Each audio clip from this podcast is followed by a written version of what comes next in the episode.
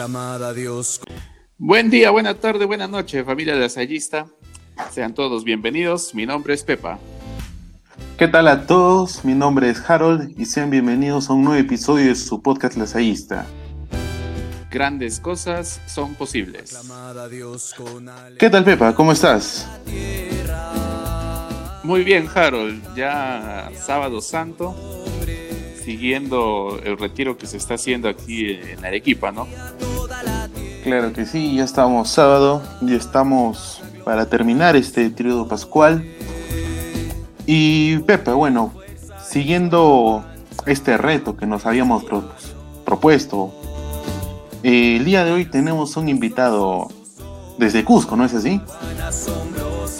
Exactamente, ya, ya era hora de que llegue él, muchas veces nombrado en este podcast, y me refiero a nada más y nada menos que nuestro querido hermano Sebastián Cornejo.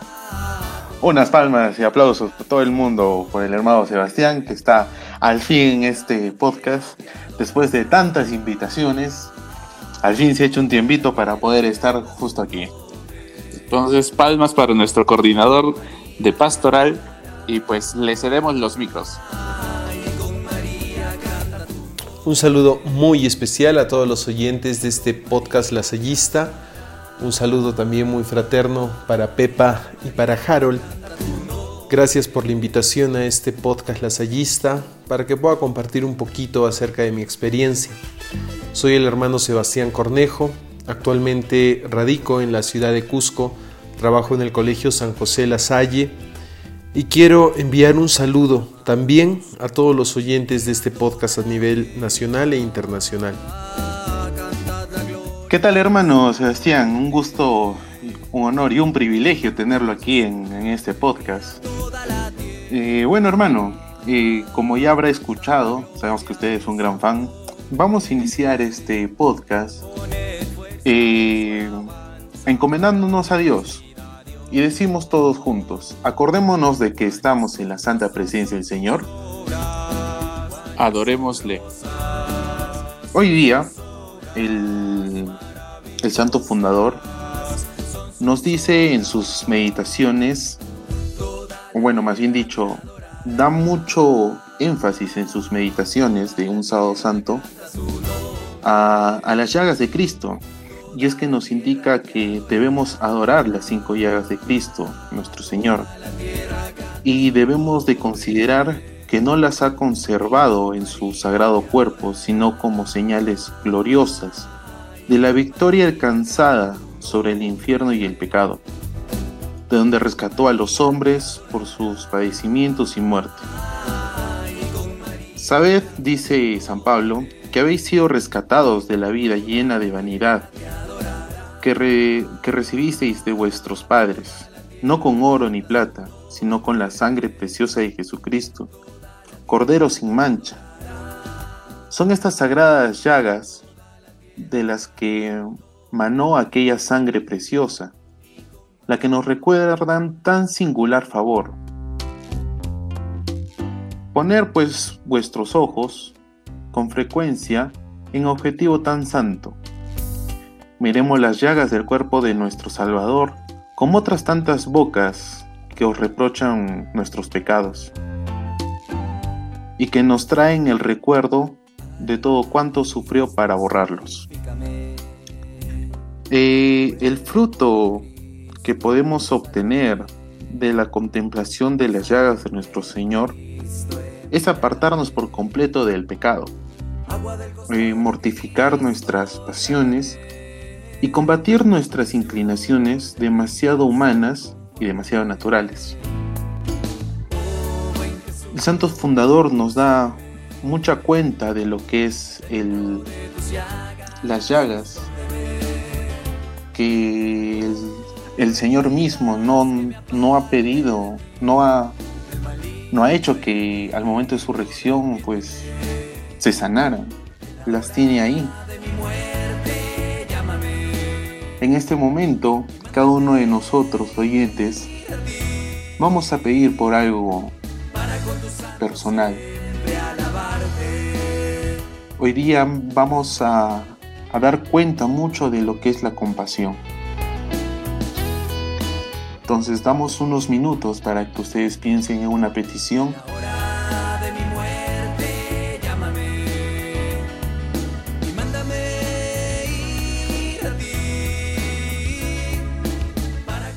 Todo ello, Señor, por todas estas peticiones que te lo imploramos, roguemos al Señor, Te lo pedimos, Señor. viva Jesús en nuestros corazones, Por siempre. Muy bien, Pepa. Le decimos a nuestro hermano que, que empiece con este su reflexión del día de hoy. Hermano Sebastián, ¿qué nos trae el día de hoy, un sábado santo? El día de hoy, eh, sábado santo, voy a compartir mi reflexión acerca de lo que significa eh, esta fecha especial, ¿no? El tránsito de Jesús de esa muerte a la resurrección. Voy a dividir eh, mis palabras en tres partes. La primera hablará sobre el Evangelio que nos propone la liturgia el día de hoy. La segunda, una comparación que me ayuda a mí a entender la resurrección. Y pues la tercera, que es una invitación a todos a tener un ratito de, de reflexión. Muy bien, hermano, no, no nos deje con, con esta angustia. Por favor, comience usted con la primera parte. Entonces, en esta primera parte, quiero retomar el texto del Evangelio. No lo voy a leer eh, completo, pero para los que hemos podido acercarnos a él, se verá en el Evangelio a dos mujeres, María Magdalena y otra María, que van a buscar al Señor al sepulcro. Ellas van con esta intención de buscar a un Jesús o de encontrarse con un Jesús que está muerto en el sepulcro. Y en, esa, y en ese momento que van buscando al Señor muerto para rendirle un homenaje o para algo, ¡pum! se les aparece un ángel que les dice directamente, el que ustedes están buscando no está aquí, ha resucitado como lo había dicho. Eh, vayan y comuniquen de esta noticia grande a todos. Yo imagino que ese mensaje les llegó pues medio rarito, ¿no? Porque que me digan que no estaba si lo habíamos enterrado pues ayer, entonces ¿cómo, cómo no va a estar? Eh, Esta cosa es media rara. Y van y van, buscan en el sepulcro y en el sepulcro se les aparece el Señor. Y les dice una palabra clave para todo esto. Alégrense, alégrense. Ellas se postran ante él, lo abrazan y él nuevamente les da la orden de decirles que vayan y comuniquen a mis hermanos porque eh, me van a ver en Galilea. Y así termina el Evangelio con la manifestación de Jesús a estas dos mujeres que lo iban a buscar muerto y que no lo encontraron muerto, lo encontraron vivo. Este Evangelio es muy bonito porque se ve ese tránsito de la fe a la que nos debe mover eh, Jesús en esta parte del Evangelio. El- la presentación de Jesús aquí o la manifestación de Jesús aquí es la manifestación de un Jesús eh, glorioso, es la manifestación de Dios en su plenitud, que se hace presente a los seres o a las personas olvidadas de Israel, olvidadas del pueblo de Dios, las mujeres. Y esa no se, no se le aparece a los sacerdotes, no se le aparece incluso a sus apóstoles, no se les aparece a ninguno de ellos, sino a las mujeres olvidadas. Y ahí se nos recuerda que en la manifestación de esta resurrección de Jesús se hace palpable, se hace latente cuando únicamente tenemos ese corazón humilde, capaz de entenderlo y de recibirlo. Entender la resurrección es algo muy complicado, es el, el misterio más grande de la fe cristiana. Entonces tratar de, de comprenderlo es difícil. Gracias por, por esta primera parte, ¿no? Porque podemos ver cómo, cómo se da esta presentación de Jesús. Cómo es que Jesús una vez resucitado, pues se nos presenta y sobre todo se presenta ante las mujeres. a mí me ha servido mucho entender la resurrección desde la perspectiva de compararlo con, con algo que era quizá un poquito más cercano para nosotros. Eh, los que allá todos hemos eh, estudiado a Dante Alighieri en, en el colegio y su obra maestra, la comedia, más adelante denominada la Divina Comedia. En este texto, para ser muy breve, eh, Dante hace un camino de búsqueda. Él está buscando algo. Y para poder encontrar ese algo que no sabía bien quién es, que lo motiva Beatriz, su amada de toda la vida, eh, va al infierno, va al purgatorio y va al cielo eh, para encontrar eso que le faltaba. Si- siendo breve y haciendo resumido la, la Divina Comedia, eh, llega, cuando llega al cielo, él se da cuenta de algo muy importante, ah, algo básico, que es que al encontrarse con el mismo Dios, eh, al ver al mismo Dios en el último de los espacios de- del cielo, eh, específicamente en el Empíreo, el Empíreo es el, lugar eh, de la teología medieval eh, donde pone a Dios junto con los santos, la Virgen, los principales santos, en ese espacio, él se da cuenta que su vinculación y su unión con Dios es tal que ya ninguna otra búsqueda significa nada. Y él quizá estaba buscando el amor de Beatriz, pero cuando llega a ese espacio, a ese momento, nada de lo, dema- de lo, de lo otro importa, sino solamente Dios y lo que Él quiere hacer. En ese lugar, en el, en el Empíreo, están los santos que son personas que han logrado descubrir que en esa vinculación con Dios se ejerce el ministerio verdadero o el misterio verdadero de la vida cristiana. ¿no? Encontrarse con Dios, o, r- o sea, cuando Jesús resucita, no, o sea, no, no, no vuelve a vivir como nosotros lo entendemos. Hace unos días en la liturgia también veíamos la resurrección de Lázaro, ¿no? Entonces va Jesús y le dice, oye Lázaro, levántate. Lázaro se levanta y no resucita. Lázaro no resucita, revive.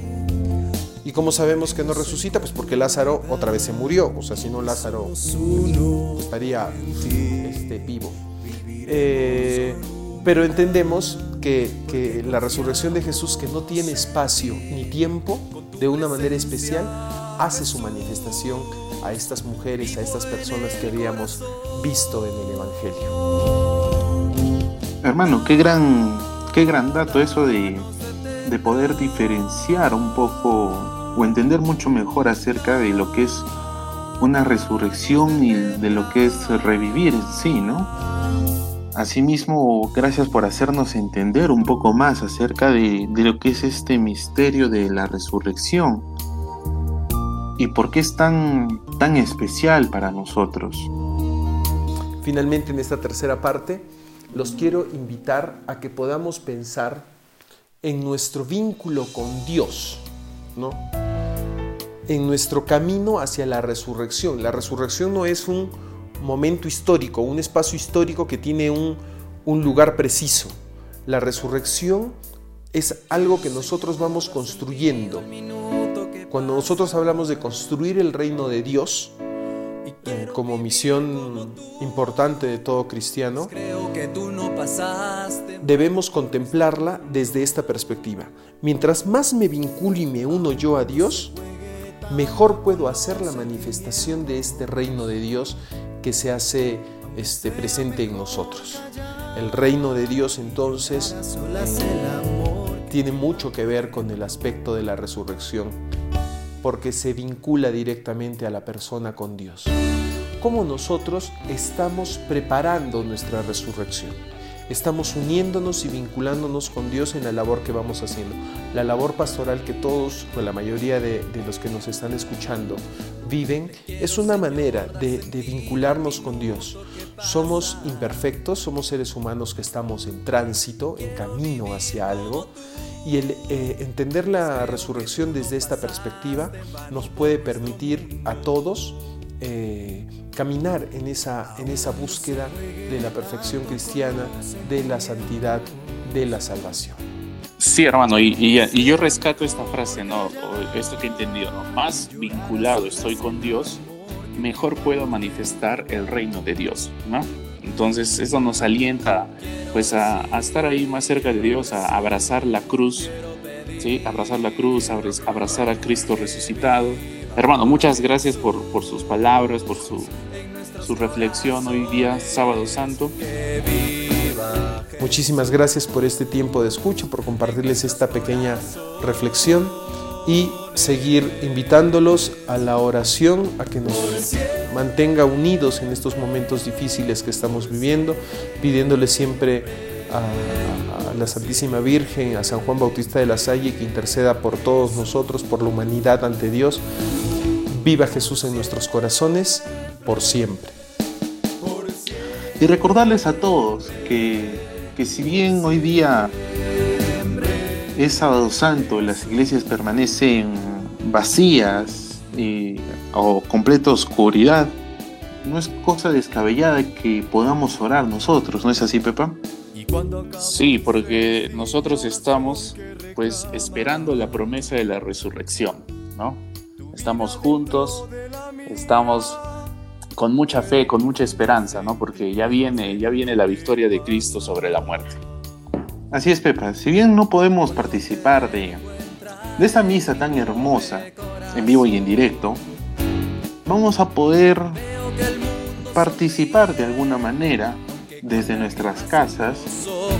El arzobispado va a transmitir eh, la vigilia pascual en la cual nosotros podemos participar desde nuestras casas.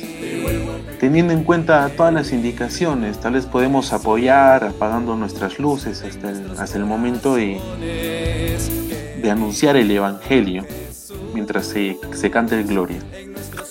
Entre otras noticias, Pepa, tenemos de que ya se ha publicado en, en el Instagram de Pastoral Lasallista Perú la playlist de canciones lasallistas que hemos encontrado para todos ustedes y que los puedan acompañar no solamente en ese tiempo, sino a lo largo de todos los años. Esperamos, pues, Pepa, que hayan más canciones lasallistas puestas en el podcast para así poder juntarlas a esta playlist, ¿no es así? Ver, hemos reunido varias canciones de La Salle de diferentes partes. Bueno, en sí casi el, 80, el 90% ha sido trabajo de Harold, pues a quien le agradecemos todos. Y, este, y este playlist, pues, está ubicado en la biografía del perfil, ¿sí? Nuestro ideal es encontrar más música, entonces si encuentran más música, por favor envíennos los enlaces al, al Instagram y también vamos a ver la manera de, de subir nosotros algunas canciones que tenemos y estamos viendo, estamos coordinando con distribuidoras discográficas y, todo el tema legal, ¿sí Claro que sí. Ya nos estamos convirtiendo en tendencia poco a poco. Y bueno, Pepa, eh, terminando diciendo que siempre estén atentos a las redes sociales de las diferentes pastorales y que próximamente vamos a, a empezar a, a, tomar ciertos recursos de todas las, las pastorales, ¿no es así? para poner a disposición de toditos. Lo importante de, la pastoral siempre ha sido el compartir, ¿no? Entonces, material que tenga una pastoral de una ciudad, pues es material que se va a compartir a todos los lugares del Perú y, y, también lugares fuera del Perú, ¿no? Porque ese es nuestro espíritu, ese es nuestro secreto, la fraternidad. Muy bien, Pepe, entonces vamos a terminar este podcast con nuestra oración final. Acordémonos de que estamos en la santa presencia del Señor. Adorémosle. Hoy la liturgia de la iglesia manda que sigamos de duelo y no se celebre Eucaristía. Pero al caer la tarde, comienza la celebración más grande del catolicismo, la vigilia pascual. En ella celebramos la victoria de Jesucristo sobre la muerte y el pecado. Se trata de una Eucaristía llena de simbolismos y alegría Elementos como el pregón pascual, el cirio pascual y la renovación de las promesas bautismales nos recuerdan que el ministerio, que el misterio central de nuestra fe es la resurrección de nuestro Señor Jesucristo. Es importante que nos detengamos a reflexionar que para llegar a la gloria de la resurrección, nuestro Señor pasó primero por una muerte de cruz que fue antecedida por muchos castigos y sufrimientos en su pasión. Todos estos momentos dejaron como resultado en el cuerpo de nuestro Señor cinco llagas que conservó incluso después de haber resucitado. Jesús, que sanó enfermos y curó la oreja del soldado que lo apresó, no quiso que las heridas que la cruz dejó en él desaparecieran. Nuestro santo fundador nos recuerda el porqué. Son señales y guías visuales amorosas con las que Jesús nos invita a no decaer ni redimirnos cuando nos sintamos débiles en el cumplimiento de su único mandamiento, que es el amor. Así como nuestro Señor sufrió al recibir las llagas en su cuerpo y decidió conservarlas visibles, también en el mundo hay mucho sufrimiento que debemos ver y sentir para que surja en nosotros la compasión por la que las personas que lo viven.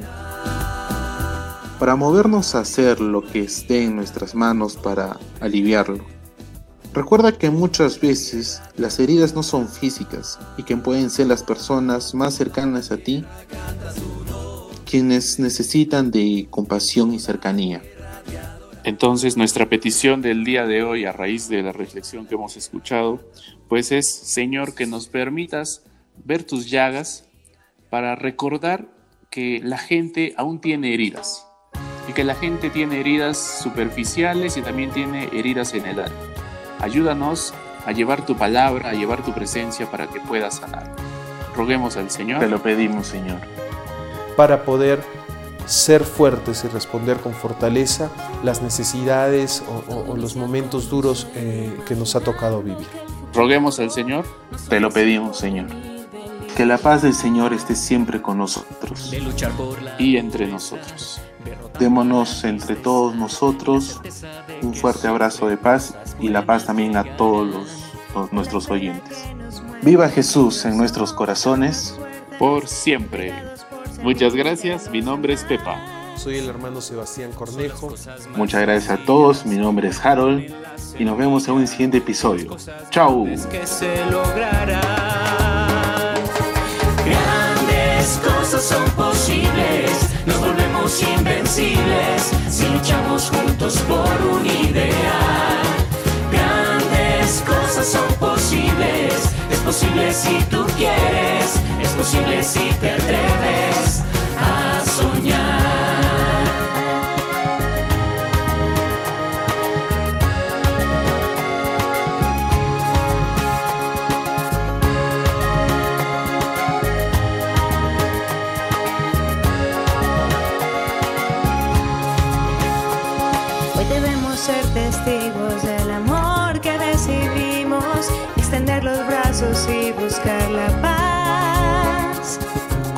Convertirnos en legado, aprendiendo del pasado, construyamos un futuro que otros quieran recordar. Hoy nos toca alzar el vuelo sin perder de vista el cielo que queremos algún día alcanzar. Hoy nos toca ser presencia, de las calles ser la esencia, pronunciar lo que nos une y empezar a caminar. Grandes cosas son posibles, nos volvemos invencibles si luchamos juntos por un ideal. Grandes cosas son posibles, es posible si tú quieres, es posible si te atreves a soñar. Grandes cosas son posibles, nos volvemos invencibles si luchamos juntos por un ideal. Grandes cosas son posibles, es posible si tú quieres, es posible si te atreves a soñar.